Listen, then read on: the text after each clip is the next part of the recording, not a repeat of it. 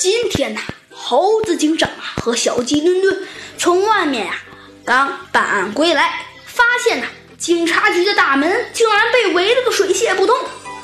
猴子警长和小鸡墩墩呢大吃一惊，根本就不知道发生了什么事儿。猴子警长探头一看，发现呢是一群小蚂蚁围堵在猴子警长的警察局门口。猴子警长走上前去，声音带着一些威严的问：“为什么堵在这里？大声喧哗！”小蚂蚁们呀，把一个小爬虫拖拥到猴子警长面前。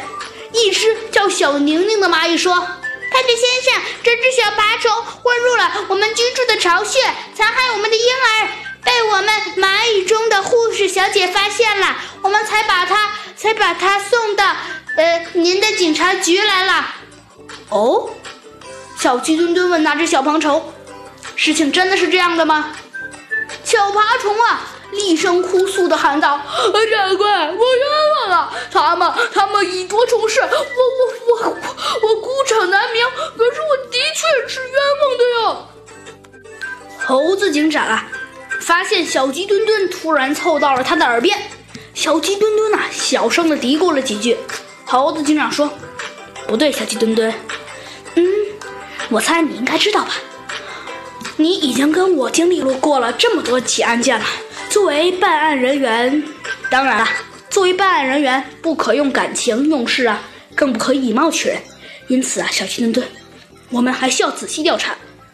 小鸡墩墩不解的：“可可可依您的意思，那那那这个案子，这个案子，这个案子怎么办呢？”这好办，猴子警长抽出来了一张纸，递给了小爬虫，说道：“你有什么冤？”算了，你先擦擦眼泪吧。小爬虫擦了擦眼泪，这才说道：“嗯嗯，我根本不是混到蚁穴里去的，而是他们请去的客人。我用我的糖浆喂养他们，他们反而诬陷残害他们的婴儿。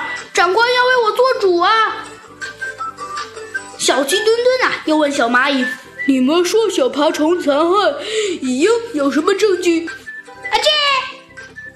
蚂蚁小宁宁卡壳了，他说：“呃，因为没有残害成，当然无法提供证据啦。”猴子警长说道：“嗯，既然没有证据，所告的小爬虫残害蚁婴应该不能成立。